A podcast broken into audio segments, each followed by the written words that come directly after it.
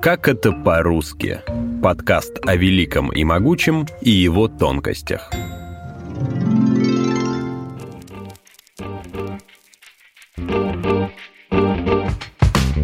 Обсуждая произведение Бориса Акунина о приключениях Эраста Фандорина, говорят, что это книги детективного жанра – Цикл «Лабиринты Ехо» Макса Фрая причисляют к жанру фэнтези. О пикнике на обочине или о «Трудно быть богом» братьев Стругацких мы скажем, что они написаны в жанре фантастики. Но говорить так значит не понимать суть жанра. Привет! Меня зовут Руслан Жигалов, и сегодня я расскажу вам, в чем заключается сущность литературного жанра, об условности жанровой системы и о том, почему нельзя делить роды литературы на жанры. Таким я был совсем недавно. Какой парень без проблем с наркотой или алкоголем будет так выглядеть? Только писатель, как ни странно. Никто не верил, что у меня был контракт на книгу. Она замаскирована под научную фантастику. Это мой личный манифест об участии индивидуума в 21 веке. Я создал утопическое общество, где все мы лишь... Э... Вообще, это просто такой Рассказ о жанрах стоит начать с напоминания о том, что такое литература. Еще Аристотель писал, что любое художественное творчество, будь то архитектура, живопись или литература, это подражание действительности некими способами или средствами. При помощи слова литература может подражать действительности двумя средствами, прозой и стихом, и тремя способами. Большинству эти способы известны как роды литературы – эпос, драма и лирика – если нужно рассказать о событии, можно придумать о нем некое объективное повествование. Это эпос. Можно выразить чувства и эмоции по поводу него. Это лирика. Либо можно воспроизвести события в диалогах. Это драма. Знакомая со школы упрощения, что эпос — это проза, лирика, поэзия, а драма — пьеса, ошибочно. В слове о полку Игореве рассказана история неудачного похода князя Игоря Святославича на половцев.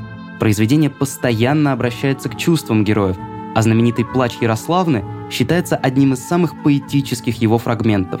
При этом слово рассказывает законченную историю, описывает начало кампании, плен и побег князя Игоря. Значит, слово имеет признаки как эпоса, так и лирики.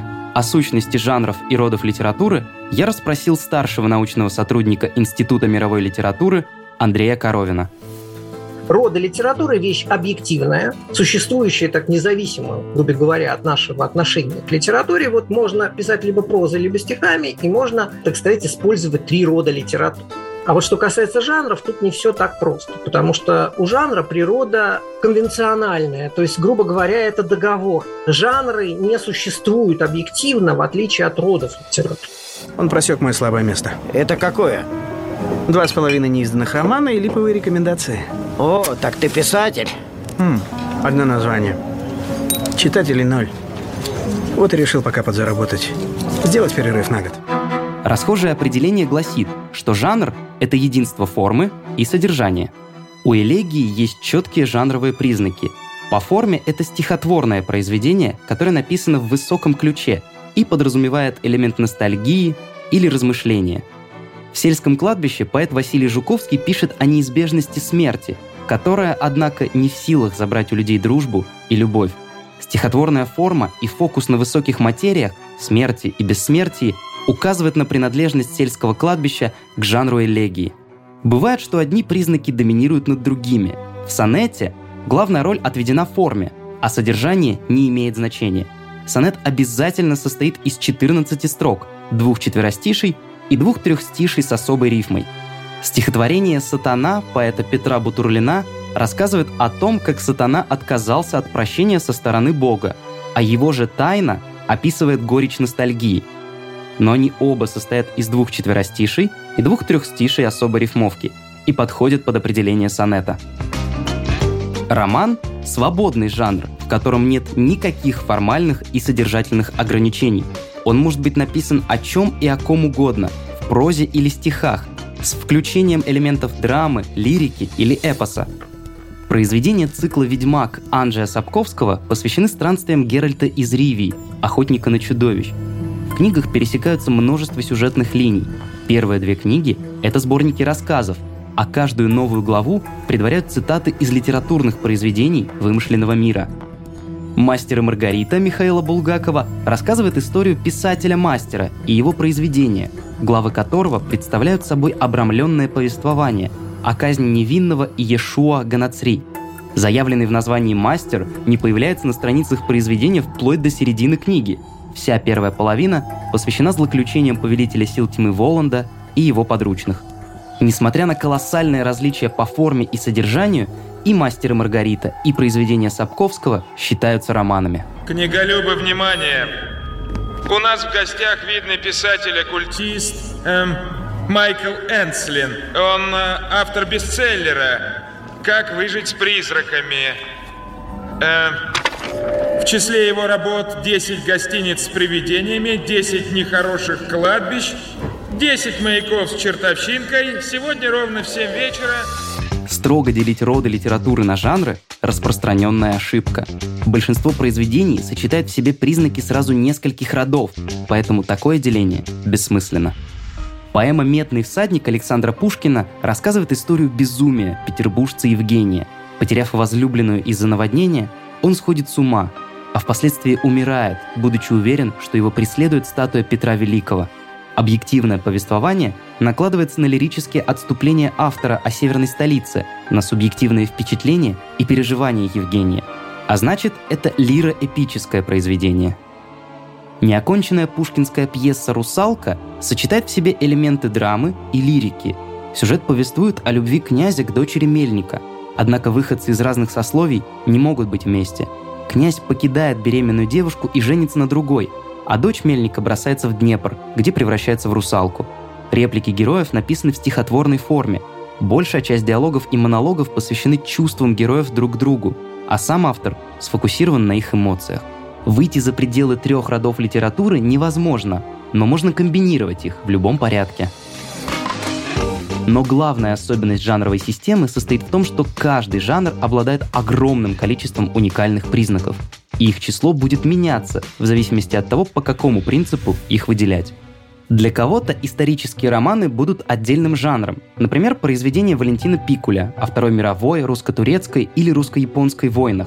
А для другого это будет лишь одной из форм большого романного жанра, где на равных существуют полная психологизма преступлений и наказания Достоевского и сатирический остров Крым Аксенова.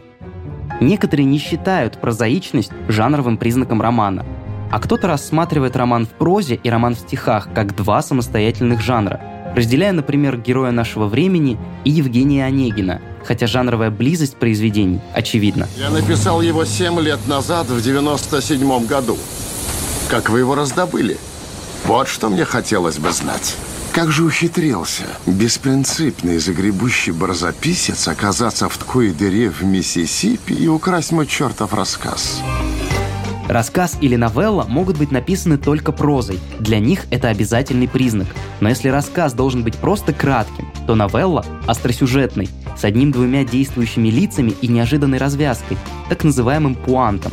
Поэтому для кого-то новеллы существовать не будет в принципе. Все эти признаки легко может содержать в себе обычный рассказ.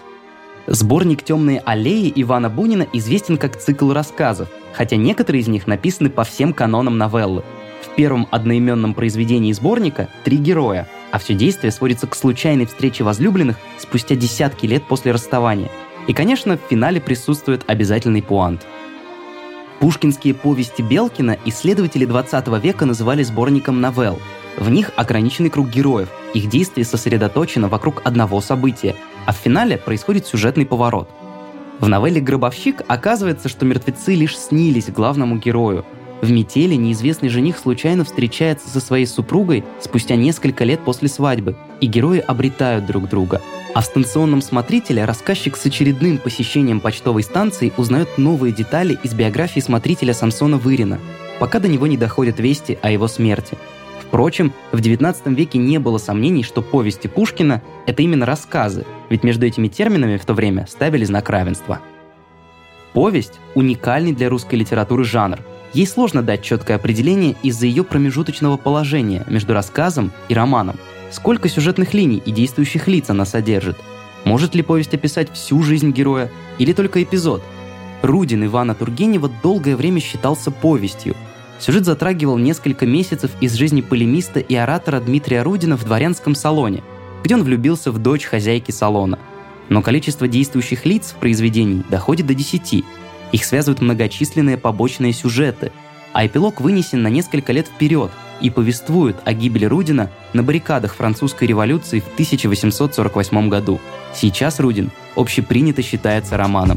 Система координат Декарт. Ее в природе не существует. Поэтому ее изобрел Декарт. Зачем она нам нужна? Она нам нужна для того, чтобы не потеряться в пространстве. Мы ей пользуемся для того, чтобы определить свое место в этом мире. Вот жанровая система – это такая же условность, как и система координат Декарта жанровую систему создали для того, чтобы не потеряться на этом огромном поле литературы что такое литературное поле. Да, это все-все-все произведения, написанные за всю историю человечества. Я, прости меня пьяного за высокопарность, я продолжаю вековую традицию русской литературы. По меньшей мере Аверченко и Тэффи. Mm. А по большей к Чехову, Гоголя и Салтыкова, мать его, щедрена. А что ты тогда на сцену ты лезь, Чехов, а? Чё ты не сидишь, не пишешь-то? Несмотря на условность жанровой системы, жанр сам по себе объективен. Он обладает собственной памятью. Садясь за произведение, автор и читатель имеют жанровые ожидания. Намереваясь создать эпическую поэму, автор не напишет комедию. А собираясь прочесть комедию, читатель не ожидает размаха эпической поэмы. Михаил Михайлович Бахтин, одна из гениальных вот его находок именно в теории жанра заключалась в том, что он выявляет память жанра.